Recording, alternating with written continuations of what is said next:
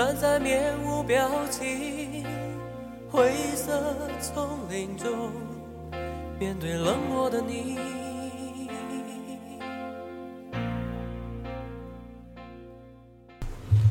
大家好，这里是两个快枪手，我是居里。我是葛大爷，啊，今天大明没来录啊，我们好像节目开播到现在，大明没来的这个情况屈指可数。数，对，屈指可数。啊，好不容易我跟葛大爷在暗地里私通一集，私通一集，对。这个今天很简短的给大家带两带来两条资讯。先呃，葛大爷先讲第一条。好，第一个呢就是啊、最近闹了这个沸沸扬扬的保万之争。呃，从去年十二月、十一月底、十二月初开始，这个保万之争就呃陆陆续续像看《甄嬛传》一样演了差不多大半年了吧。那么，嗯，总体上来讲呢，呃，大家听到这期节目的时候，保万之争应该进入了这个啊、大阶段的第二个阶段啊，小阶段的话应该是已经是第四个第四个阶段了嘛，就是大阶段呢就是嗯啊，我我是没看的那么清楚，反正最近是好像说那个王石是占了上风。对对对，就是因为我对于这方面比较感兴趣嘛，所以说一直在跟踪这个。包括在保万之争一开始出来的时候，我其实在我跟我身边的人聊天的时候，我就讲过这个观点，就是说保万之争一定是以各方狼狈收场，但王石是最大的输家这一项来结束的。那么现在看来呢，啊、王石这一扳回一城呢，并不算赢，而是扳回一城呢，终于回到了同一个起跑线上。那么具体就不跟大家讲了，各方面的新闻啊、媒体啊，一直在对这个事情放大镜般的来扫描。嗯，我们这个节目呢，一直是以这个生活服务类为这个为己任的，所以说我们的生活服务呢，主要是关注这个两性生活方面，对吧？什么？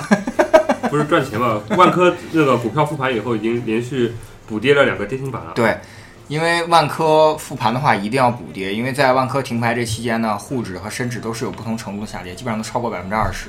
整体上，包括这个呃，在房地产板块来说的话，下跌也是比较大的。嗯，所以说万科一定面临着补跌的。那么大家如果要是有炒股的朋友呢，可以观望两天之后呢，啊、抄底。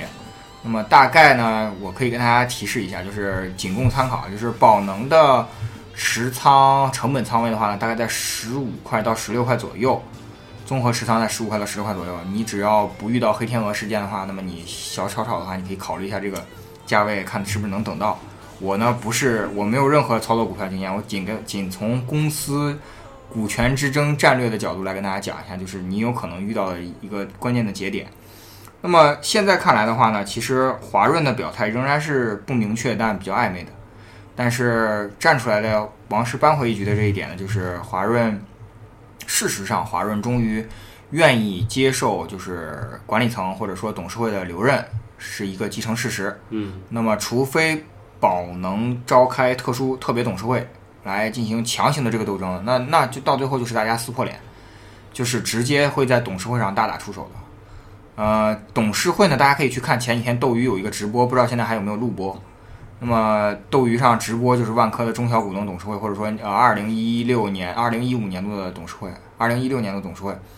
那么呃，你也可以看一下上面郁亮包括王石的这个表态，以及一些中小股民的疑问。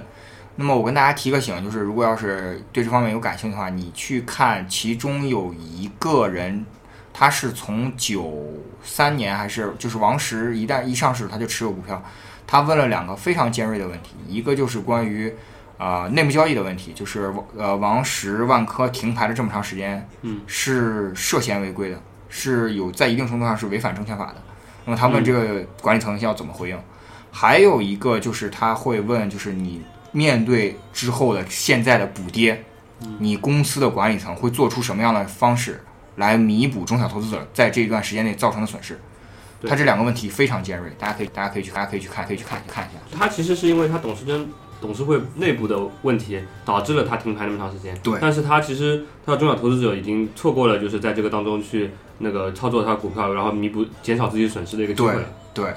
包括像万科头牌第一天开出来，周一的时候一开出来，直接就是直线跌停，就一字一字跌停。一字跌停，你没有机会的。中小特别是中小股东，你没有机会的。对，所以说这个是这个问题也是值得大家深思的。我们可能就不太纠结，我其实我个人真的不太纠结他们很多大的新闻网站上说的，就是这牵扯到什么中国公司治理制度啊，什么改革开放以来的这种确定企业法人的这种什么所有权这种啊，我完全不 care，因为你要知道，这所有国家只要在这块地上的都是共产党的。嗯。但是更重要的是，对于中小投资者或者中小股民的这种措施，以及万科这家企业未来的走向，因为更多的人其实是万科的业主，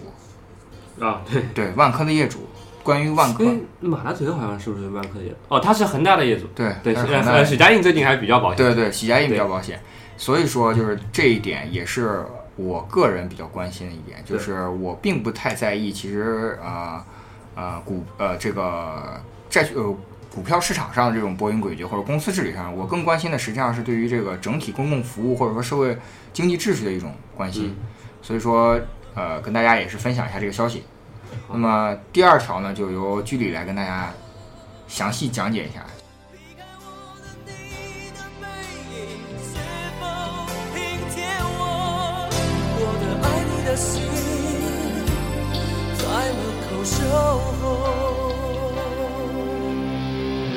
好久以前，这样的心情也曾有过。年少的轻狂，曾经让你走出我心中。现在你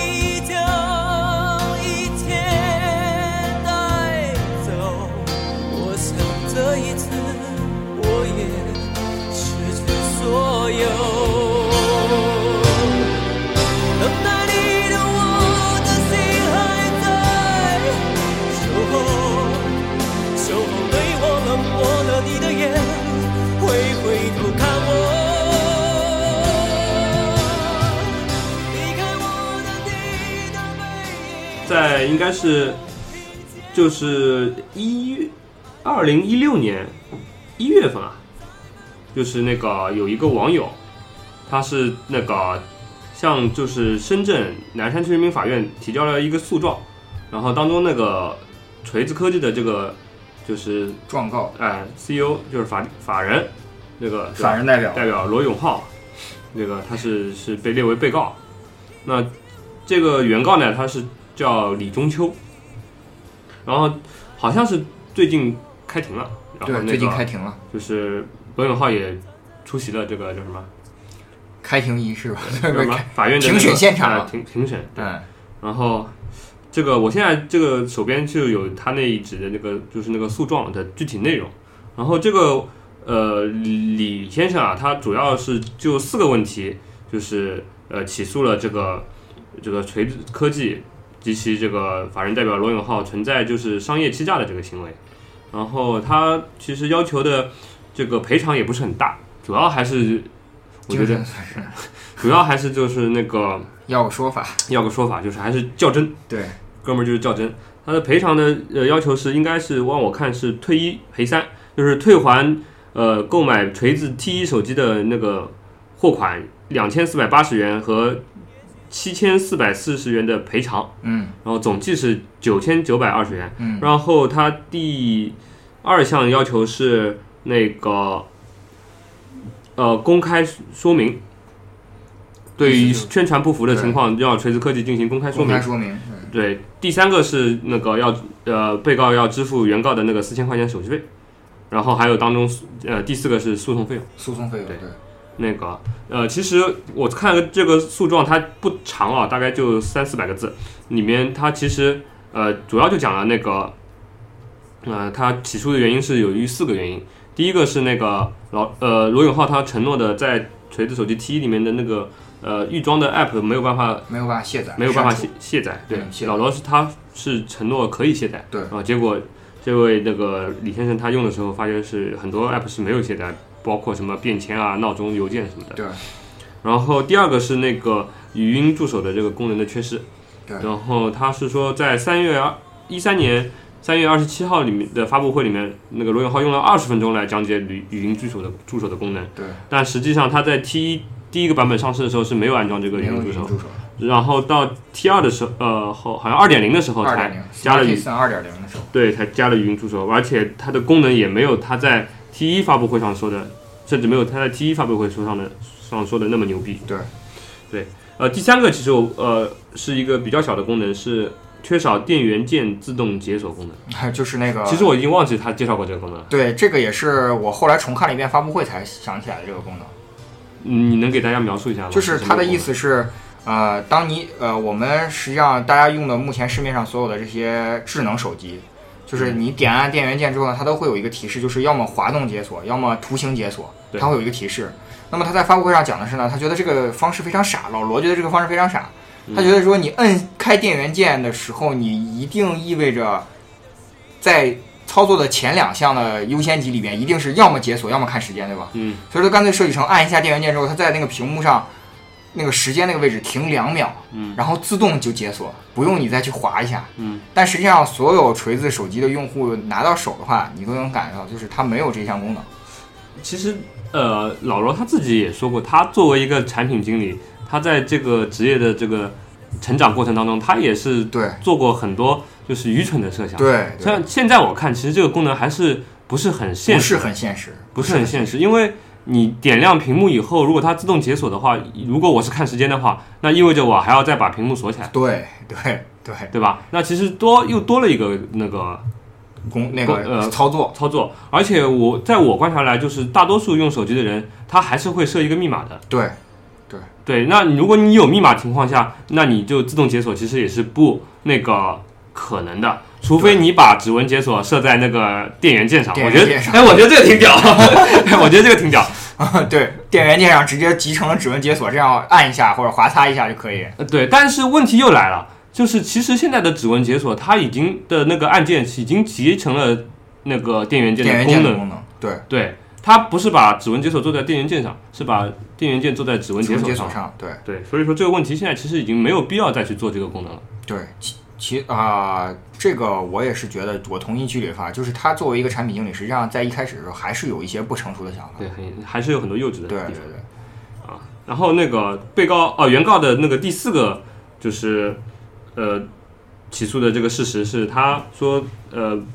锤子的手机他没有按照他在官方微博当中提到的宣传的那个 bootloader 的那个功能。对，bootloader 那个给大家给大家介绍一下。Bootloader 的话，实际上是相当于一个呃，用安卓的朋友都都应该知道，就是安卓有一个功能叫 root，就是你获得了所有系统级别的权限。那么除了你不能修改作为底层系统的一些这个软件的话，那么基本上上层的一些，比如说操作系统的一些优化啊、软件的一些安装这些权限你都能获得。那么 Bootloader 呢，实际上是一种安全的方式来获得呃 root 的这个权限，在不影响你的保修的前提下，会给你 Bootloader 这个权限的话，就是你可以一定程度上作为手机的管理员。那么哦当时这也是作为锤子呃手机的一个宣传卖点吧，算是。对，这个功能我是听他就是着重的是介绍过。对对对，对，当时呃一度也是就是说老罗把他这个卖呃功能作为他这个做人非常坦荡的一个一个事实的映照来提到的，对吧？对。那实际上他可能在最后真正开发他的系统的时候，他还是发觉这个功能可能是被他的团队的其他的人给否定掉了。对，我觉得其实我们这个问题呢，实际上在我们小组里边没有经过太长时间的讨论，因为那个我们我们是对于老罗这个目前的这种窘境来讲，我们实际上是已经不太 care 了。哦，包括我，其实，在小组里边呢，我个人还是比较关心的，但是已经逐渐从这个呃裸粉锤粉变成了裸粉锤黑，因为呃老罗做手机这件事情毋庸置疑，就是他还没有到下结论的时候。嗯，但是就这件事情来讲，我一直都想说的两点，第一点就是这是他的一个报应。这个报应我并不是用一个消极的词语或者是消极的意思，我的意思它就是一个中性的，嗯它是因果报应的一个因和果的结合。嗯就是你因为奠定了那些基础，所以说你才会有今天的结果。还有就是我对于老罗的这这到今天上的这一课，我就讲，我有一个同学，我跟他讨论了很长时间，老罗目前为止走的路这么艰辛，实际上说说直白一点，就是他对于工业社会缺乏敬畏，嗯他对于整个工业社会缺乏敬畏。对他觉得这个东西太简单了，他觉得好的设计就一定能卖超级好的价钱，但他确实缺乏对于整个工业社会的一个完整的认识或者说敬畏。我不知道具体怎么看。呃，说实话，我对他的手机真的是，呃，不是很喜欢。就像我在录录节目之前，我就拿那个华为的手机和比较了一下，那个它那个虽然价位不太一样啊，对对对但是我们就简单的说它那个手感来说，对那个华为，你看它其实是一个没有什么品格品味的一个公司，对但是它做出来的手机，它能把这个手机的这个重心做得非常的稳，对，非常的呃质质那个密度非常的均匀，对，这个其实就是它在于它内部结构这个工程的这个团队的一个功力功力，对吧？然后那个锤子的那个手机，它其实整个重心就是明显偏偏移在不在这个手机外形的一个中轴线上，对，就让你拿在手上觉得非常怪。对，所以说在我们小组内部也是，虽然锤子手机每一代我们小组内部都会有人来买来体验，但是对于这个老罗的这个做手机的这个举动，我们一直都是有争议的，或其实者有意见。对，其实对于比如说老罗也算一代人的偶像，对，也算但一代人的偶是对于。偶像的某些部分不认可的这个事情呢，其实都一直在我身上存在过。就比如说那个，我以前看村上春树，那嗯，村上春树老喜欢炫耀自己爵士乐的品味，但是 对吧？呃，但是我虽虽然没有很研究过爵士乐，但是我觉得他有点过了。对，对包罗永浩也是，罗永浩老是炫耀自己摇滚乐的品味，他还跟那个左小诅咒搞在一起。对对对但是实际上，我左小诅咒有的歌真的是难听，对，真的是难听，欣赏不了。欣赏不了。对对，所以说我觉得，嗯，也算回答了那个那个那个呃呃，就是是之前有一个听众就问我们，特别想到老罗，我们我们一直希望是老罗是在盖棺定论之后，我们单独做一期长的节目。那么你嗯现在想听我们的意见哈，我们就在短节目里面大概告诉你一下，这就是我们的意见。对，我们既不黑罗，但对于粉的程度来讲，我们也是理性的。这就要说回到，其实我跟居里也一样，就是偶像终归是偶像，是我们一代人的偶像。对，但是我们也不是那种就是百分之百粉的，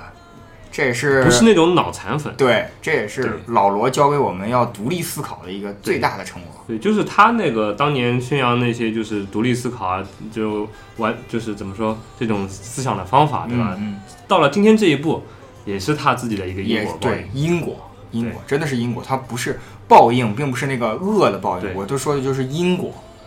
它是一种因果。好，好，那今天呢两个快枪手就到这里，好，谢谢大家，谢谢大。家，再见。